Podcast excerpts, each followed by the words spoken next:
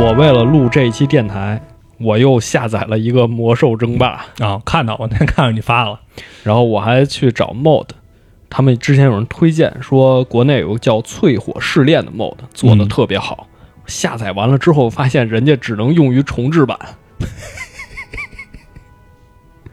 哦，推荐这个的原因其实是因为重置版太拉胯了，是吧？所以这个 重置版至少能玩起来和原版一样。对，然后我就只能打开我的原版游戏，嗯，我还发了个朋友圈，然后进入到单人战役，回车输入 Who's your daddy，哎然后 对这这也是算是最大的黑点之一了吧？到现在为止，这我们后面会聊啊。对，今天还是讲讲它比较好的，比较爆白。今天我们都是爆白哎，啊这。都是爆，现在还是爆白，还是爆白。对，对，最初就是我们非常小的时候接触游戏的时候，都是在书店。对书店它有一个专区，就是那个货架上摆的全是游戏，那种大盒。当时你知道，以一个小孩的视角看那个东西，感觉就是庞然大物，那么大一盒特大东西，特大那个对，然后特别厚，然后花花绿绿的，嗯，就觉得这个东西特别吸引人，什么都有。对，然后上面那种各种名字，对，那名字都特酷炫，满足你中二的所有幻想。对对，魔兽争霸、荣誉勋章、对。使命召唤啊，全是那些。尤其是魔兽争霸摆在一般都是最显眼的位置，对。然后两大盒，一盒是混乱之治，一盒是冰封王座。嗯，一个兽人的大脸，一个阿尔萨斯的大脸就这个正是童年记忆，就是印象深刻，刻在脑子里的这种。对，就是我记得很清楚。咱们现在都说是正版游戏的受害者嘛，嗯。因为那时候你安正版还不如上网上下盗版，因为正版安装完之后你还得用盘才能玩，，对，没盘你还玩不了，就特费劲，而且你保存那说明书是吧？有 CDK，要不然你就完了对，而且还有一个点是，你安完那盘，你那游戏还不是最新版本，啊！对你还得下补丁，对，就特烦。版本这个事儿，其实在当年网络没那么发达的时候，是一个很要命的问题。对，比如说 DOTA 各种图它都不互通，嗯，然后魔兽各个版本它也不互通。对对，你这个版本录像在另一个版本就没法看了。你是一点六二亿吗？一点二六啊，一点二六，哦，一点二六啊，一点六二该啊。你是一点二六亿吗？对，然后你又得下后面还有什么版本转换器啊等等对对对等等，就很复杂。然后国内也有这些对战平台嘛，嗯浩方啊、VS 啊、QQ 啊等等，它后来就能自己转化版本了。我印象最深刻的是我打人族战役的时候，啊，那是十一长假的最后一天，没有补作业是吧？没有，因为前两天已经补完了。啊就是当我十一第一天玩了一天游戏的时候，我妈把我电脑鼠标砸了。哦那会儿那鼠标是不是还有一白球那里头 啊，没有，我那时候就已啊经？是光电鼠标，就？被砸了。然后我就赶紧好好做作业。最后一天我说可以玩吗？我妈还敢问可以然啊？后就只要写完了就行是吧？对。然后我最后一天大晚上把人族战役通关了啊就看着阿尔萨斯拿起双之哀伤把他父亲给杀了。都是都是回忆，嗯都是回忆。我们今天还是沿袭前两期啊，讲一讲《魔兽争霸》开发前后这些故事，嗯以及它后面的发展。当然，游戏内的这些东西我们肯定会讲，但是呃，讲的稍微一些吧讲得稍微简单一点。嗯，我们上面说了《星际争霸》嘛，其实，在《星际争霸》之后呢，暴雪想说，那我们开发新的东西，但是我们就换另一个 IP 开发，嗯，因为《暗黑破坏神》和《星际争霸》相继都已经出了，那魔兽这个相当于几年都没有动新动静。啊，，还是魔兽二呢，当时。对，所以他说，那我们下一个项目就开发魔兽这个 IP。嗯轮着来。对，但是一开始定的不是魔兽争霸三、嗯。他们决定开发一个之前没做过的品类，就是图形冒险游戏，哦，解谜，对，解谜，对，叫魔兽冒险氏族之王。啊，一个霸气的名字配了一个休闲玩法。对，就听着有点不太搭调。对啊，当然这个名儿大家肯定很熟悉，因为后来有一个小说叫《氏族之王》嘛，嗯，然后剧情其实也都是一样的，因为那个小说就是根据这个游戏剧情改编来的。哦，故事就是讲萨尔他的父母都被刺杀了，嗯然后他作为一个小孩儿，一个婴儿被丢在冰天雪地里，被一个人族捡起来了。这个人类呢，后来就收养他，把他培养成了一个决斗士。嗯，再之后，萨尔长大，兽性觉醒，就意识到自己是个兽人，这是一个狼孩子的故事。对狼孩儿，然后就要从希尔斯布莱德丘陵逃出去，嗯，之后回到自己的氏族，然后接受试炼，成为部族首领，就是这么一个故事。啊，其实就非常简单。这个游戏其实当时已经接近开发完成了，但最后并没有出版，所以大家现在听着可能挺陌生，就说啊，魔兽还有这个游戏啊，确实是有，嗯，但是它没有真正出版过。正是因为被砍掉了，所以后来才写成小说了。然后再到后来是直到二零一零年，一位俄罗斯热心网友，啊，一个俄罗斯哥们儿是吧？厂长的哥们儿 俄罗斯的敖厂长啊，俄罗斯敖厂长说找到了这个游戏，说这也是他朋友给他，他朋友当时不负责开发，但是好像跟暴雪有什么合作，嗯呃拿到这个游戏，然后把这个游戏录下来发到网上，就广为传播，就大家哦终于看到这个游戏什么样了。就而且这个游戏当时已经做完了，完成度非常高，嗯而且里面一看就是暴雪游戏，充满了它的恶趣味。啊，有那味儿有那味儿，就暴雪特喜欢埋梗，就咱们之前说维京人他们看到电脑啊，都是这种梗，然后这次也是，然后有一个剧情就是地形飞艇开过来以后接扫着走，然后扔下来扶梯那个软梯，啊啊，要爬上去，结果爬到一半裤子掉了，然后给提着重新爬。你咋了？不是，我有一个类似的经验经历，所以所以 所以我我在知道这段剧情之后，就是就插一个啊，就这 属于类似的经历，就是你知道那种呃，现在就那种水上乐园特别多那个模拟的那个冲浪的那种啊我之前前两年去玩那个，然后本来一直都挺好，就因为我高度近视，我玩那不能戴戴戴眼镜、嗯啊，我有一点恍惚，在我站起来的，然后突然摔倒了，摔倒之后那个浪不是给我冲上去了，给给我一股冲掉一半儿。所以你一说萨尔这个时候，我就我就我就满满眼都是那个自己被冲上去那种尴尬的尴尬的表现，挺好，挺好。根据真实事件改编了。根据真实事件改编。对当时为什么暴雪一开始想做这么一个冒险游戏呢？这么一个解谜游戏，其实有几个原因。第一就是暴雪一直就想做这类游戏，啊对，包括你看他们失落维京人，其实也是一个冒险游戏，哦，对，也是一个解谜类的。但是之前是因为美术，就是美术人手不足，所以他们才没做。这种游戏还需要很厉害的美术是吗？对，因为就是为什么现在大家都愿意做三 D 动画，啊对啊不做二 D 动画，因为嗯二 D 画着累。做多，然后你三 D 建模之后就方便了。哦，哎，我我一直以为是二 D 这种反而省事儿。没有没有，二 D 这个很累的，就你要画原画什么的，工作量非常大。第二个就是当时暴雪 RTS 游戏做的有点烦了，凡尔赛，这也很凡尔赛。哎呦，我做的太好了。对，包括包括魔兽争霸二，包括星际争霸，那嗯觉得尝试的都差不多了，走到头了啊，那，不太想做 RTS 了啊。第三个就是他们想填充魔兽这个 IP，做一个魔兽宇宙，啊，这什么都宇宙。破圈儿是吧？啊对现在的衍生品。对，魔兽宇宙啊，比起 RTS 游戏，他们觉得我做成一个冒险游戏嗯更方便讲故事。啊，对，确实是，对因为推剧情嘛。对，所以他们说我们做一个这么游戏，而且暴雪还有一点其实挺有意思的，就是较劲。嗯，你看早期暴雪特别能跟自己较劲，做暗黑破坏神的时候，不是说 RPG 已死吗？那我们就给你做个暗黑破坏神出来。然后当时说这二 D 图形冒险游戏也走到末路了，嗯那不行，我们就做个这东西出来，我们就做氏族之王。我就告诉你是吧？你们你们觉得死了，是你没见着我来呢。哎，对，我教你们玩游戏，就暴雪就这个劲儿，你看。爹又来了。对，其实当时这图形冒险游戏也确实是在从二 D 向三 D 方向发展。嗯，所以这氏族之王就虽然暴雪较劲，但实话实说，它确实有点过时了。对，而且就是虽然你是耗费了大量的美术资源，但是当人们就是我看到这一个新技术，嗯，这个三三 D 的这个东西时候，我肯定还是会去选择接受那个的。哎，对，所以这个游戏最开始差不多做完的时候，嗯拿给公司大家一起看，然后大家一起讨论，有一个评价就是这游戏不错，但不够好，啊，就是没那么牛逼，我想起我们初中的校训：追求卓越。不计代价。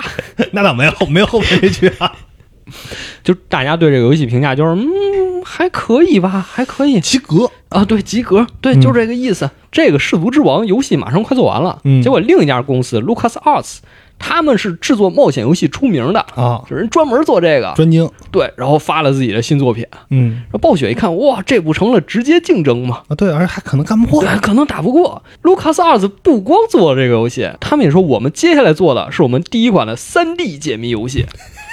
降维打击，直接降维打击暴雪一听，我，这不是啊！你看，就跟星际的故事一样一样的。当时星际也是去送去参展的时候，就是我们俩 E 三还行，对，然后结果发现竞争对手，我那都快做完了，然后做的比自己牛逼坏了，回去就推倒重做。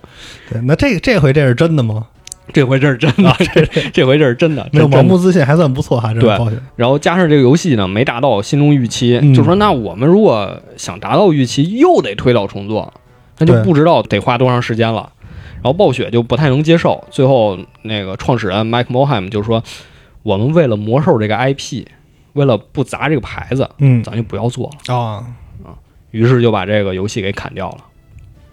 他们其实当时也反思了氏族之王的问题，他们说这个一个最大问题就是，他们想做一个传统类的冒险游戏，但是当时科技的发展导致人们对冒险游戏的期望发生变化了。哦，所以当这个游戏快做完的时候，如果你用三年前的目光看，嗯，它确实做的还行，哦但已经今非昔比了。那因为那会儿确实是技术大爆炸嘛，对，所以在接近开发完成的时候砍掉这个项目，你不光对员工没法交代，那对你对这个玩家，你对观众也没法交代，对对，资本没法交代啊。对谁都没法交代啊，你得给大家一个说法。我做了一个违背祖宗的决定，是 这样神医宇宙就得出来了，各个神医。对，就是你得给大家一个说法。嗯所以怎么办呢？就后面紧砍掉之后，就正式宣布砍掉之后，紧接着宣布我们下一个项目要做《魔兽争霸三》。啊，就是打一巴掌，再给一甜枣，这期待吧，这这好吧，再等再等再等。对我们下一个就做《魔兽争霸三》。嗯，氏族之王被砍掉呢，嗯就自此之后就成了暴雪一个心病啊，就是等一个筷子玩游戏快被砍掉，你可想而知这个打击是很大的啊是啊，啊。所以你看后面氏族之王也出了小说嘛，嗯然后魔兽三的战役，当时官方也说了啊，虽然砍了，但是我们会做魔兽三，而且砍掉的东西在魔兽三里有体现。啊，就故事我给你讲了。对，所以魔兽三它最开始第一个玩家玩到的角色就是萨尔嘛，嗯它以萨尔为第一视角嘛，然后再包括后面魔兽电影，想想魔兽电影讲的剧情，它是人族和兽族交战。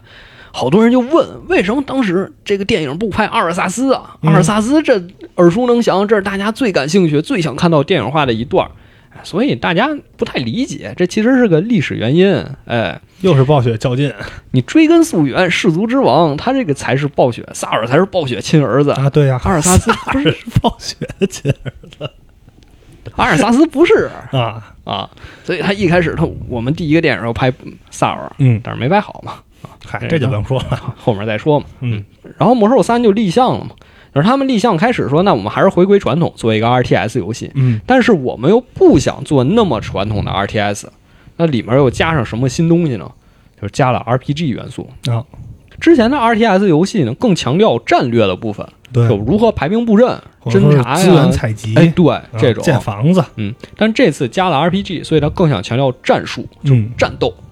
我要让大家花时间在打仗上。哦最开始设定的是，我要让玩家百分之七十的时间都用来交战。啊，其实这有点像什么？有点像全面战争那个系列，嗯，对吧？就是我战术和战略，哎，我给你有一个，就是有有重新一个取舍。对。而且瓦尔三最独特的一点就是，包括 RPG 元素嗯最独特一点就是加了英雄这个东西。其实这个英雄这个概念不是《魔兽争霸三》才想出来的，哦，在《星际争霸》里就有体现。嗯，但是人家肯定没有英雄，但是就是一个超级兵，就说这个小兵比别的都强，然后这个小兵有名字，比如说神族战役里你能不能控制泽拉图嗯。啊，就是他就是一个更强的小兵，但这样就会出现一个问题，就这兵他强吗？他确实强，对，但是他死了就没了，嗯，就大家不敢拉他出去打架，变成一吉祥物。这是手架。啊，跟家跟家放着，我看看着不行吗？本来暴雪设计是你比别人强，你就得出去打呀，你就能干的事儿更多。但实际呢，大家怕他死，反而不用他去打。嗯暴雪说这不行，我们在魔兽三里，既然我们加入英雄这个设定，嗯，我们就要深化这个设计，把它围绕一整套的东西都给你做出来。啊，装备啊等等这些，哎，对，包括装备、等级、技能、能复活、等等等等，他就不想让你说这个东西我做出来，但是你们不买账，或者说和我设想的不太一样。嗯他不希望出现这种情况。就是《魔兽争霸三》为了强化英雄这个概念，它好多设计一开始都是围绕它进行的。嗯比如说这个摄像头，它的视角，我们现在知道《魔兽三》它是一个俯视视角哎，但最开始不是这样的。最开始游戏这个视角是只能锁定在英雄身上，就你都挪不了。啊，成一个 R 就一个 RPG 了，对，就是 RPG，就是你只能锁定在英雄身上，嗯，然后角度也非常的低，基本贴近地面和英雄平行。那不就是魔兽世界吗？魔兽世界你还可以调呢，啊，对，魔兽世界你还可以、啊他那是上下全锁住是吧？对。CS 那种那种感觉。对，就是而且那样你的视野就特别窄，啊对就看不见多少东西。嗯然后他确实他也做了一些改动，就是不像传统的一些 RTS 需要我造建筑，然后农民产兵，嗯呃，不用你不用造建筑，然后士兵也很少，就是士兵基本出现了就围绕在英雄周围，嗯就是你一个英雄就是带一个小队，然后资源也只有金矿一种，就只用采金子就行，就是一切都方便你的 RPG 元素。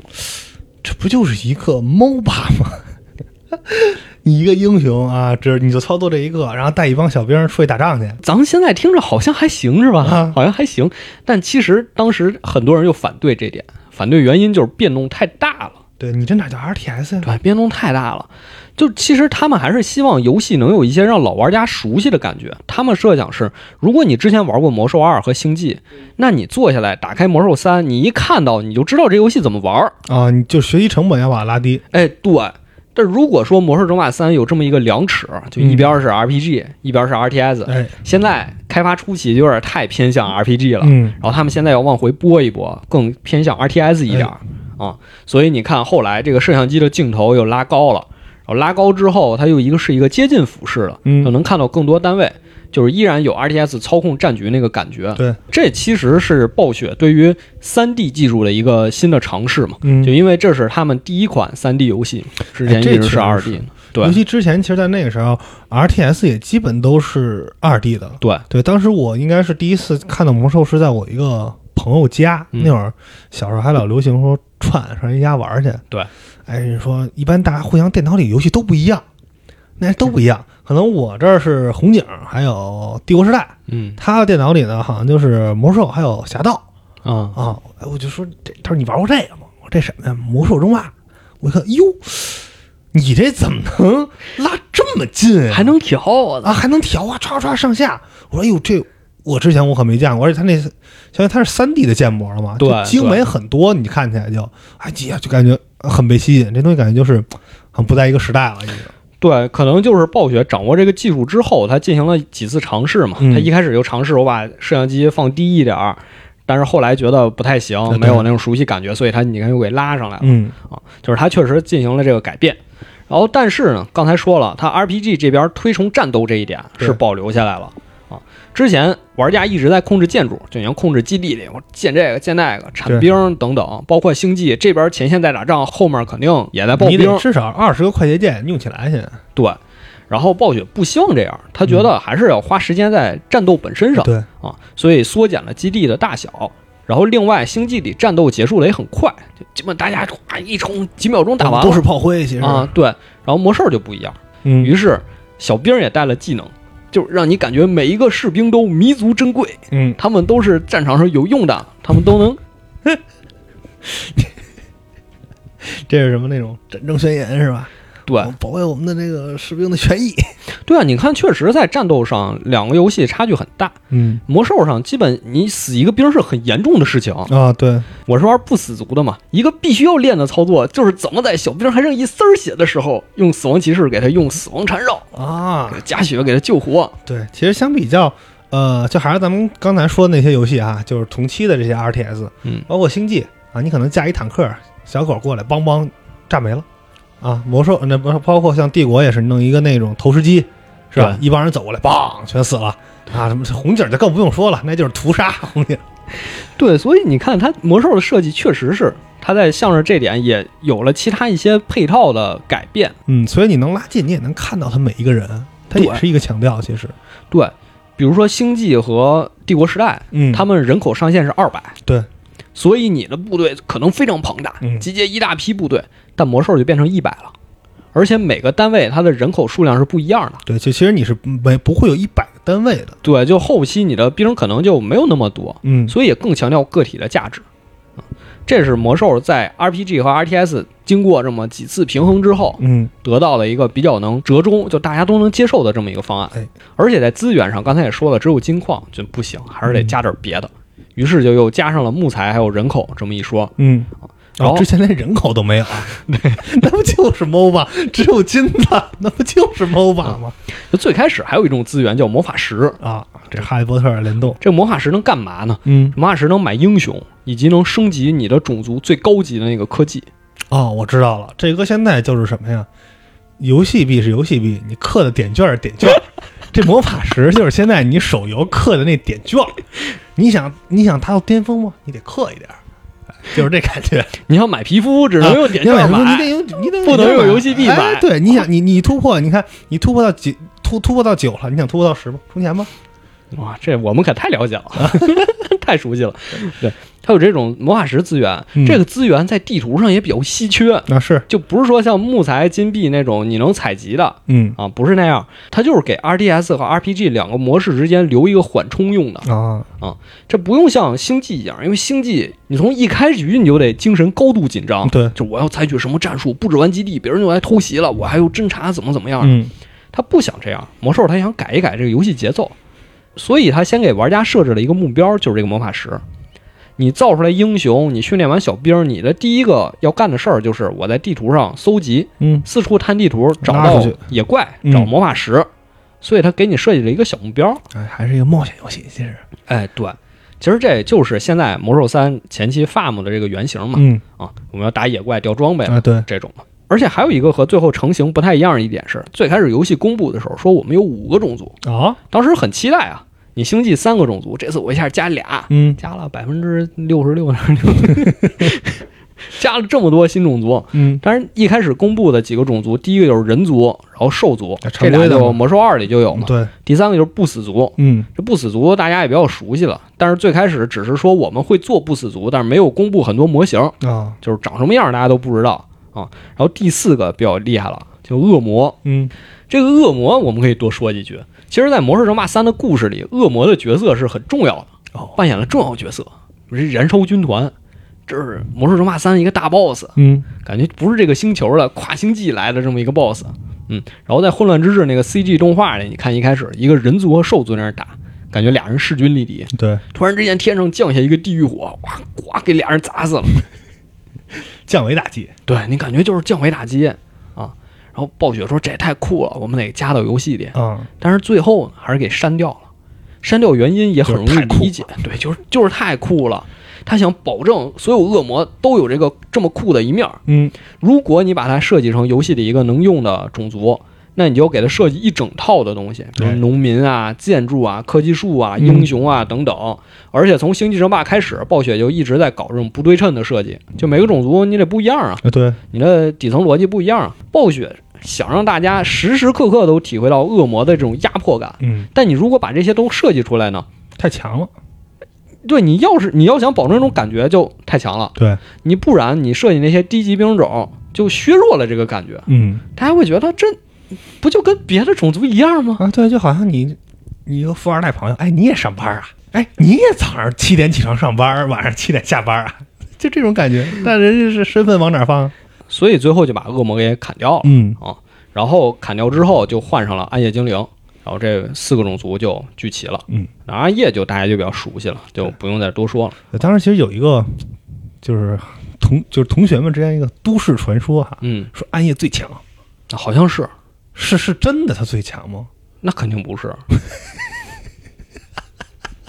那肯定不是。就就就好像就是人兽还有这个不死，大家都有概念，嗯但是暗夜精灵就听起来就就没什么概念，嗯，而且他你看又是那个大树，是吧？他又能又能站起来，又能怎么着？他跟好像就跟别的种族又好像不太一样。对，其实我觉得大家这么说，无非是因为大家对他不了解，对，觉得这东西特酷。嗯他就是那小孩儿总觉得新的东西特别酷，那对就想看这种东西。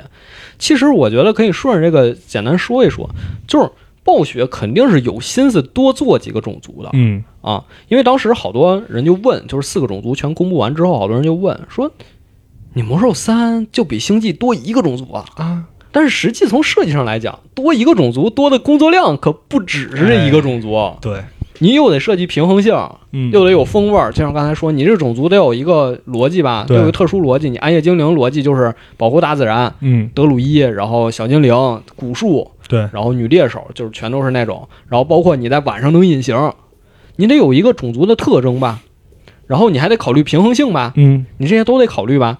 所以这多一个种族，多的工作量成倍的往上翻。哎对，如果大家玩了《冰封王座》的战役，里面其实是有新的种族的，就这个纳家族。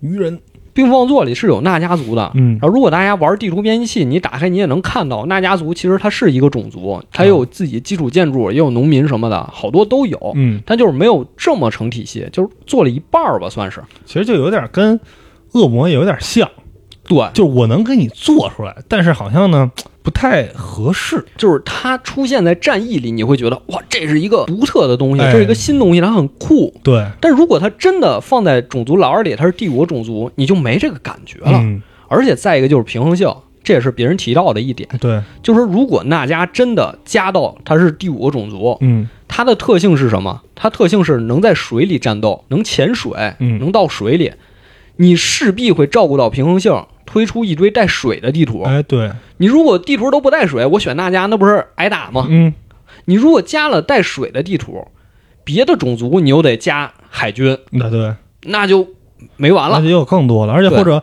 你可能带水的地图，这纳迦那就是有天然优势，大家就都玩纳迦了。对啊一碰这种地图就对啊，所以说出于种种原因，他最后就做了一半儿。对，或者说放在战役里是更合适的。哎，对，就给你看个样儿就完事啊，儿了。对你体验体验啊就得了。嗯然后除此之外呢，这游戏里还有一些设计，其实都是挺巧妙的设计。我们现在聊起来，好多我们时候我们都不觉得这是一个新东西了。应该的。嗯，对，我们现在都觉得是应该的。嗯，比如我说一个，低地打高地有闪避，得知道，低地打高地有闪避啊。就是你站在一个坡下面打攻击坡上面的单位，嗯你是有一定几率打不中的。啊这事儿我们现在好像都挺容易理解的。啊！对，包括很多游戏，什么《神界原罪》什么这种，都是嘛，可能会被视角的遮挡啊或者是伤害的增益，或者是呃有一个削弱。对，但是在《魔兽争霸三》里，暴雪是把这个真的放进游戏里，嗯而且是明确告诉你有这么一个东西的。当然，相应的其实还有一个事儿，我觉得有可能是编的啊，但是我第一次听的时候，我挺信以为真的。嗯就是说，魔兽世界里德鲁伊能变形嘛，啊，对，有一个形态就能变成豹子。嗯有人就说我做了一个测试，当你变成豹子的时候，你跳起来攻击，拿这爪子挠对面肩膀，更容易造成暴击，因为这是豹子捕猎的习惯。我的天哪！如哎，如果真的是这样的话，那我服了，那我真的服了。这这个可能是胡说啊，但这个低地打高地这个肯定是真的，打你的头是吧？跳下来打你膝盖。啊，然后再有一个就是白天黑夜，嗯，就是它那时间是变化的，对因为涉及到暗夜精灵，哎，啊，它晚上能隐形，包括月亮井能回复泉水，嗯只能给你回复等等。再一个就是维修费用，就是你人口少的时候，你采集金子、采集木头都是百分之百的效率。嗯，等你人多了，你就要拿一部分钱去负责维修、这是保？养。你看延迟退休啊，对，他就有这么一个设定。这这些我们现在想起来，好像呃已经习以为常了，已经就看起来就就特合理。特对 特合理。就是就是这点，就这些虽然都是新东西，但都很容易理解。啊，对，看一眼就记住了、嗯啊，所以这是魔兽挺神奇，说暴雪厉害之处嘛，就是它这些东西真的，它不是这些东西出来恶心人的啊，对，就他那个机制是让你觉得，哎，是还，啊哎你说之前怎么没想到呢？不过这个就是人口一多，然后它有一个相当于是，其实就是一个 debuff 嘛。对对，其实也是和传统 RTS 分开的。因为嗯传统 RTS 一般来讲啊，咱们就说可能大大后期打仗，那我肯定得把人口拉拉满，对我得去给你打。对他这你就其实有一个有一个平衡在里边。没，错，咱们刚才说的都是 RTS 的部分，嗯但这个游戏之所以这么受欢迎，还有一点就是这个单人游戏战役模式剧，情，这故事写的太好了。嗯，这故事加上这个游戏 RTS 本身，整个游戏的完成度实在太高了。它前面又给你加了 CG，嗯而且在每个章节之间还有演出，哎，还有支线任务什么的，你听着就代入感特强。整个故事和星际也一样，嗯，非常的流畅。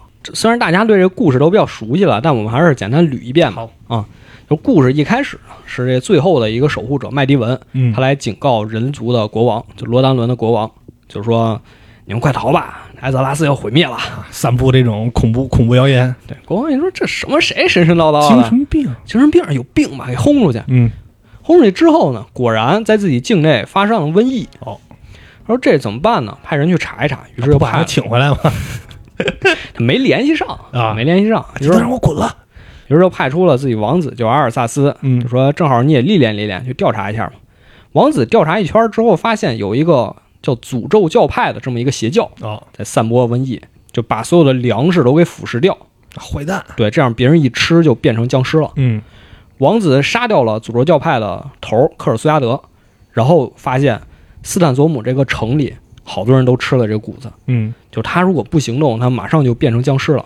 就啊，与一个经典的这个丧尸伦理梗是吧？对，对，然后王子就决定壮士断腕，啊，杀对我要在他们变成僵尸之前把这个城妥，清洗的一干二净。嗯，之后呢，出现一个恐惧魔王，恐惧魔王跟他说，这事儿还没完，小子，对，你要想终结这一切，你就来诺森德找我我还别走，啊！阿尔萨斯于是就追到诺森德，嗯追到诺森德之后，碰见一个老熟人，一个矮人穆拉丁。穆拉丁告诉他，这附近有一把剑叫双之哀伤，拿到之后就能获得极大的力量。嗯王子复仇心切呀，就要拿这个剑。但是这个剑其实是巫妖王的一个诡计，啊，就如果你拔出这个剑，你就会中他的诅咒，就是相当于你被他控制了。嗯王子顾不了那么多，就拔出剑了，然后剑气就把穆拉丁也给伤到了。啊然后他拿着剑杀死恐惧魔王，虽然他大仇得报，就是说自己国家这个瘟疫总算是源头被消灭了，嗯但他不知道已经自己已经被巫妖王给腐蚀了，啊就是他就从一个圣骑士变成了死亡骑士，嗯转头就回到自己的国家，把他父亲给杀了。杀死之后，巫妖王就控制阿尔萨斯，就说你要复活克尔苏亚德，然后复活之后，你要让他召唤出燃烧军团的首领阿克蒙德，嗯他就能来到艾泽拉斯，驾临这个世界。然后这个阿克蒙德出现之后呢，就开始盘算着我要带领这个燃烧军团重新攻占艾泽拉斯。然后话题一转，另一边，咱们刚才说这个氏族之王的暴雪亲儿子啊。萨尔。啊，萨尔也收到麦迪文的命令，就说你们赶紧跑吧，这世界要完蛋了。但是萨尔信了，啊，萨尔信了，萨尔信了，啊，因为他做小广告了。对，因为他做梦梦见这段，啊，我梦见过这段儿。我们哦知道，这是启示是吧？啊，对，他就信了，就赶紧带自己兽人同胞到卡利姆多这片大陆，嗯然后在这大陆结识了牛头人，结识了巨魔等等，然后包括和暗夜精灵也产生了一些矛盾，但最后都化解了。然后麦迪文就出来说：“你们必须同心协力，才能抵抗住燃烧军团入侵。”啊然后最后燃烧军团就是占领世界树，嗯就能获得无上的魔力，但是被三个种族联手给抵抗了。啊最后马法里奥唤醒了所有小精灵，这个小精灵汇聚一起，把阿克蒙德给炸死了。哎其实这也也有一点像《指环王》的那个故事哈，对，都是一个一个这么一东西，然后腐蚀人的这个心灵，是吧？嗯，他也告诉我们不要这个冲动，年轻人。当然，这个是混乱之治的故事，嗯讲的比较简单、啊。中间有一段就是暗夜精灵们在唤醒自己的德鲁伊的时候，发现了一万年前啊还关押着一个囚犯啊，一个恶魔猎手叫伊利丹。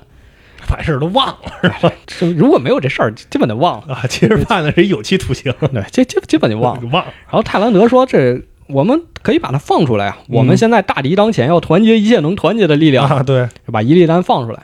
就伊利丹放出来不干正事儿。阿尔萨斯偷偷跟伊利丹说，有一个神器叫古尔丹之炉，嗯这是恶魔的一个神器，你把这神器摧毁掉呢，你就能削弱恶魔的力量。啊，伊利丹说：“那我得看一看。”结果他发现，我摧毁这神器干嘛呀？我自己用不完事儿了。对啊，我就厉害了，我我我干嘛非削弱别人呀？就是。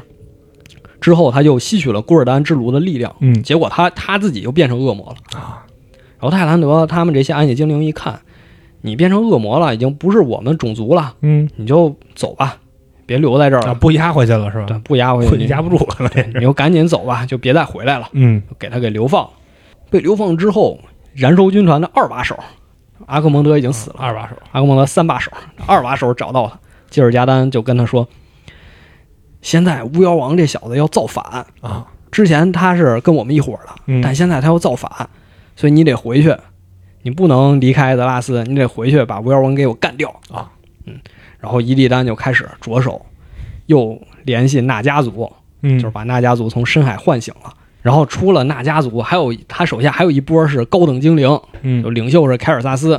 因为高等精灵他们有一个毛病，就是他们要从太阳之井吸取魔力，就是他们离开魔法不行，就活不下去。啊啊，但是对，但是太阳之井被阿尔萨斯给摧毁了，他他们就成天就是贩毒瘾，啊，也受到人类的压迫。就是人类说你们都这样了，哎，什么高等精灵、对啊，瘾君子瞧瞧不起他们啊啊。然后他们也被伊利丹给策反了。啊！伊利丹就是一个苏秦，然后伊利丹就领着娜迦呀，高等精灵，他其实也不想杀巫妖王。嗯，他说：“那我现在手下有这么多人，我力量这么大，干脆咱单干吧。对找个山头自立为王得了，啊得过且过啊。”于是他就在外域就攻占了地狱火堡垒，嗯自立为王。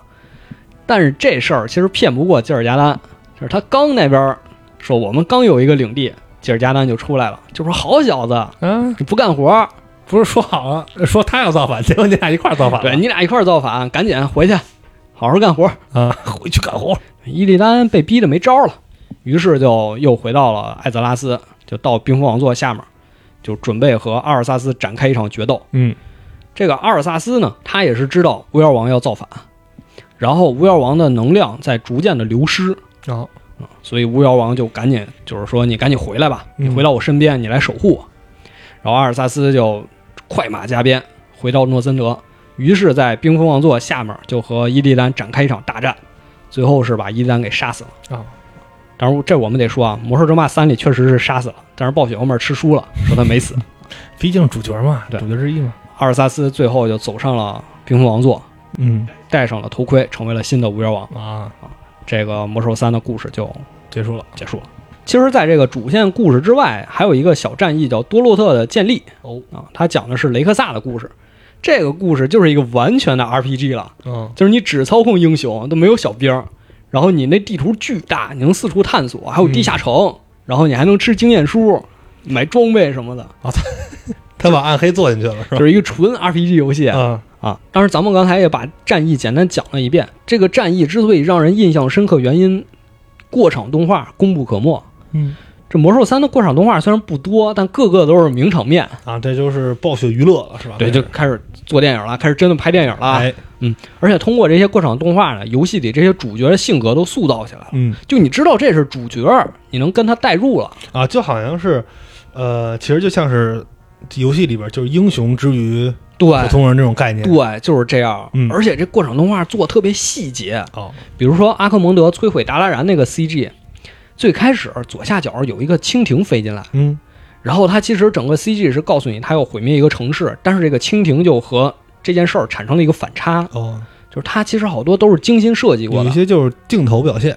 对，以当时的技术力来说，这过场动画质量非常的高。嗯最开始呢，咱们说萨尔做的那个梦，兽人和人类交战，几千人的大场面，加上导演希望整个故事就包括前面静的那一部分，嗯，一直也能有一些动态，所以有草啊，还有天空中飘的那些啊。草籽儿啊那些东西，就很细节，它不是像以前那种，比如说要打仗，我弄一种战前播报，嗯，是吧？或者是一个旁白啊，这这哪哪年什么什么事儿，它真的是在就那种电影化的在处理这件事儿。刚才也说了，这整个 CG 渲染量非常大，嗯所以后面做动画的时候，暴雪也就合理的偷工减料。比如说阿尔萨斯弑父的时候，他国王那些头发其实嘴还是几千根儿，但是不行，太难处理了，所以这这儿剪一根儿，那儿剪一根儿，变成秃子了。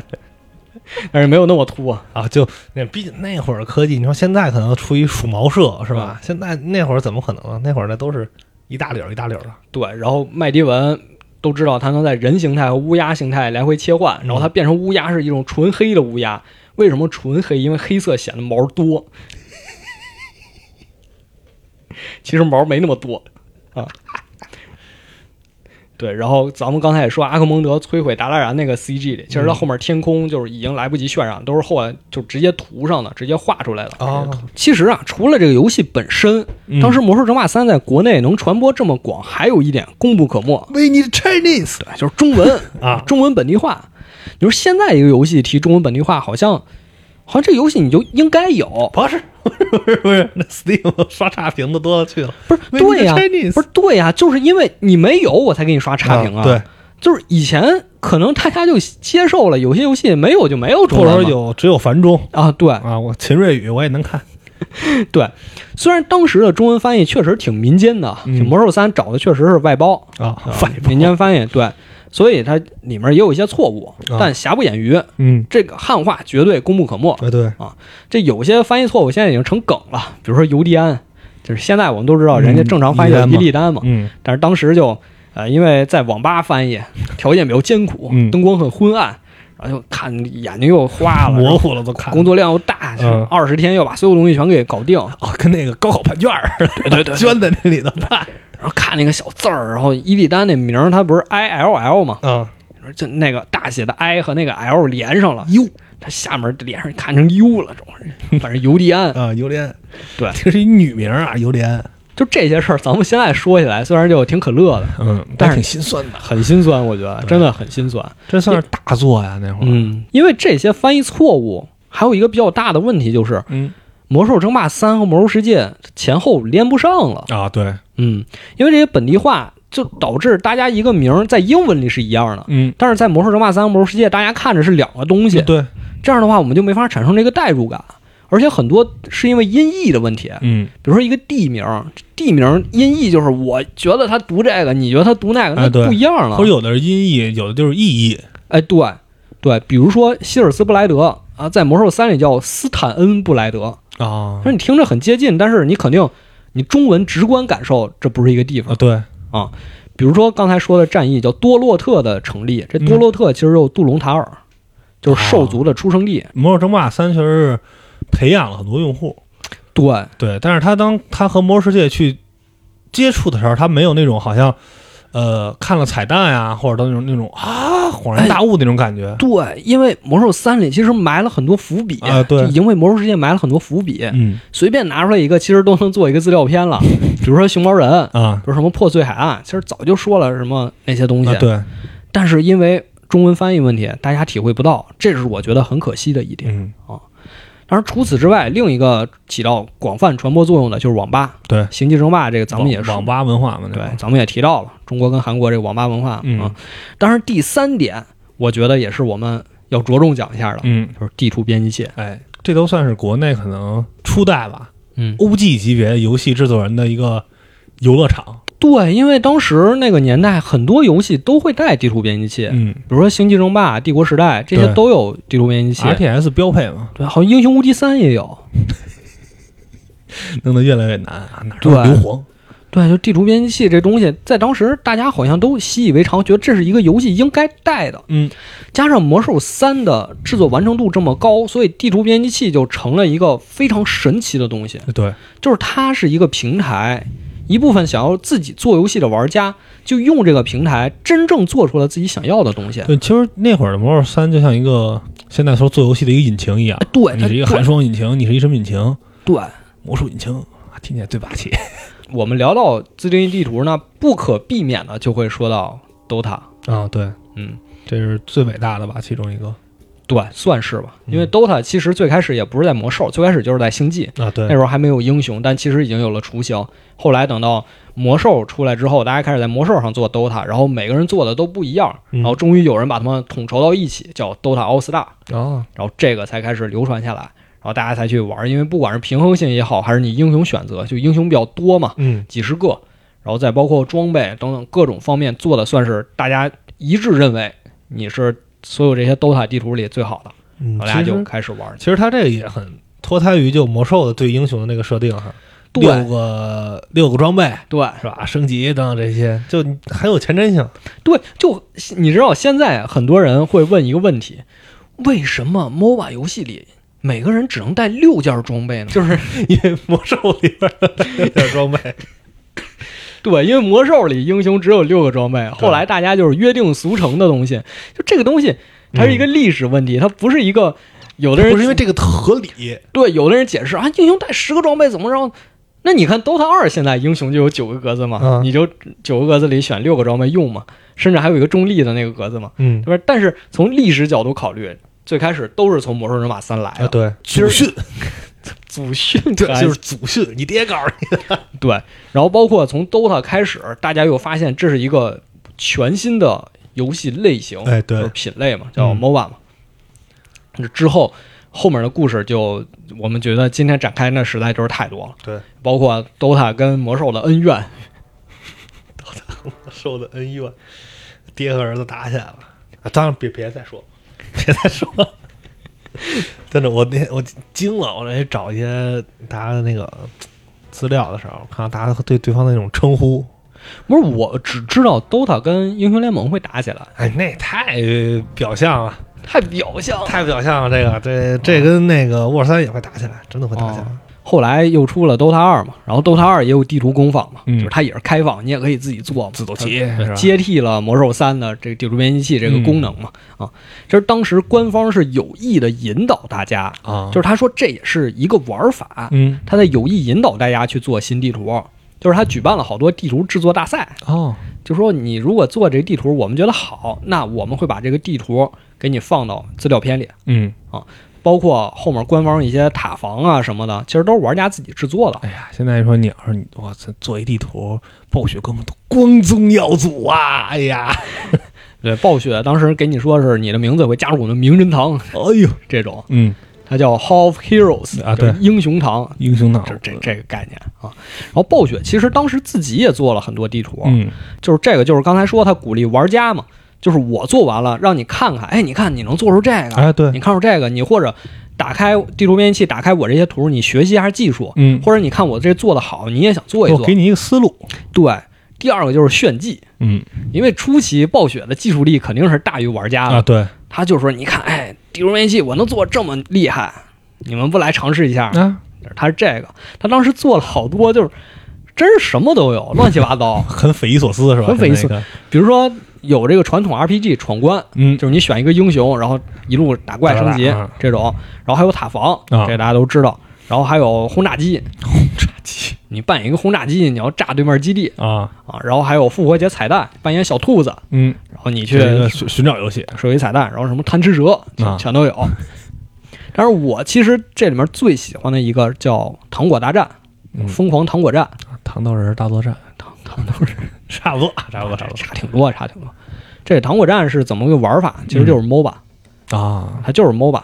但是暴雪它并没有说当时考虑平衡性什么的，嗯。它就是心血来潮，我给你做一个 MOBA。嗯。加上其实那个时候 DOTA 这个图已经出来了，算是，啊所以暴雪说那我我也下场做一个。嗯。当时他做了一个万圣节主题的，就整个地图那个封面是一个南瓜头，啊，对，然后那南瓜头两个眼睛，它射了一个金矿，两个金矿在那儿飘，所以就看着跟俩眼珠子在那儿转啊就似的。他那地图做的就很漂亮。哎，对，对，它就是就暴雪做的东西就是这样，它兼顾平衡性、玩法还漂亮。对，然后这个 MOBA 玩法也不太一样，嗯，它当然可以推塔，对但是它更重要玩法是推车，现在很常见啊，是吧？推车那个它三三条路各有一个大怪兽，嗯。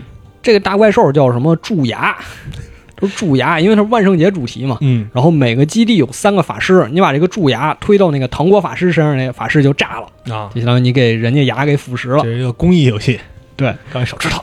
然后你把三个三路这个蛀牙全给推过去，然后你就可以打人家主基地了，啊，是这么一个 MOBA 游戏。当然，这个游戏我最喜欢一点啊，也是我觉得更重要一点，是他为接下来到来的魔兽世界做了一个宣传，嗯。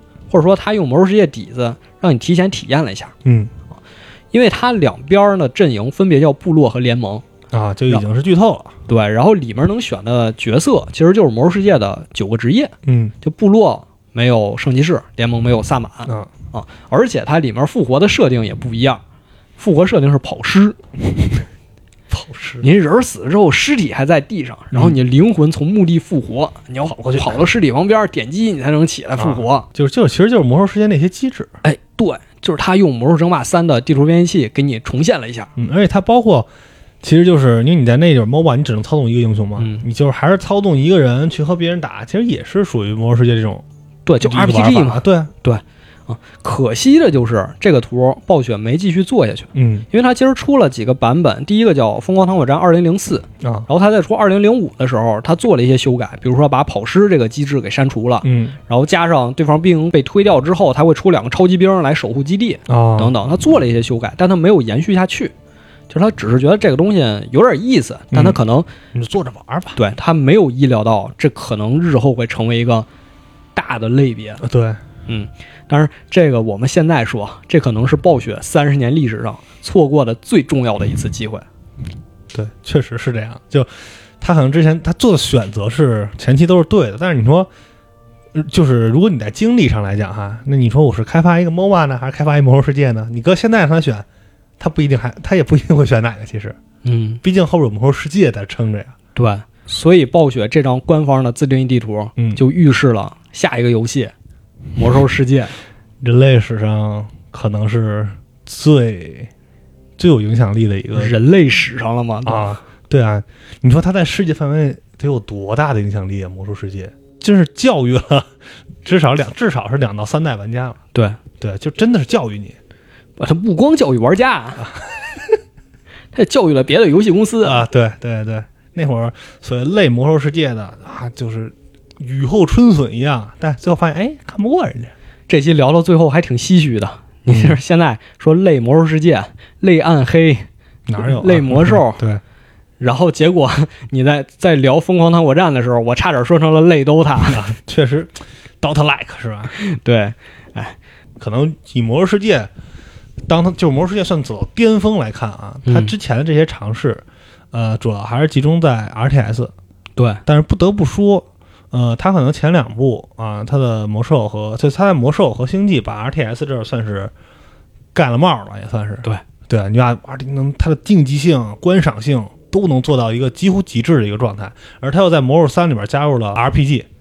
你其实一个其实一个魔兽争霸三，就咱们刚刚说地图编辑器的这个功能，它孕育了多少的游戏，多少游戏类型啊我已经数不过来了。或者说培养了多少游戏人？对，就是你真是当时真是你所有类型的游戏，你都可以在魔兽里玩到，它就是一个启动器。对对，就是很多人你可能因为在当时来讲啊，你的开发成本可能会特别特别高，对你你会代码，或者你你想你在一个可能 Windows XP 还没有的一个时代，你你你你就要说我用个人的力量或者我咱俩去开发一个游戏，这件事简直就是不太可能的。对，但是你他给你提供这么一个平台，它其实就有点像一群可能有一个游戏理想的人的一个一个游乐场一样。它你在里边能玩到旋转木马，你能玩到过山车，可能 DOTA 就是在这个游乐场里的那个摩天轮嗯，啊，最耀眼、最那什么。但是你你不能说其他项目不好玩，而且甚至你都玩过这些项目。对我觉得当时肯定有很多人和我一样，就是在某一个深夜打开地图编辑器，导入一张暴雪的自定义地图，然后去拆解里面的元素，啊，对看看它这儿是怎么做的，那儿是怎么做的。对，你也是一个编辑器的一个玩家是吧？对，但是我水平比较差，因为我只会写那种非常简单的触发器，然后改一改数值什么的。啊，可能就是自嗨一下，对啊，自己可能模拟一个场景这种。对，其实今天我查完资料，我甚至有点羞愧，知道吗？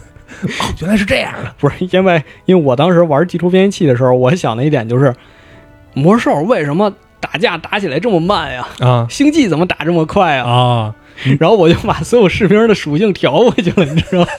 其实人家是故意调过来啊，对对对，人家让你这样啊，我偏不，就不爽是吧？感就觉犟，就是啊，而且没有那种就是打当一一下死一片那种、嗯那种感觉。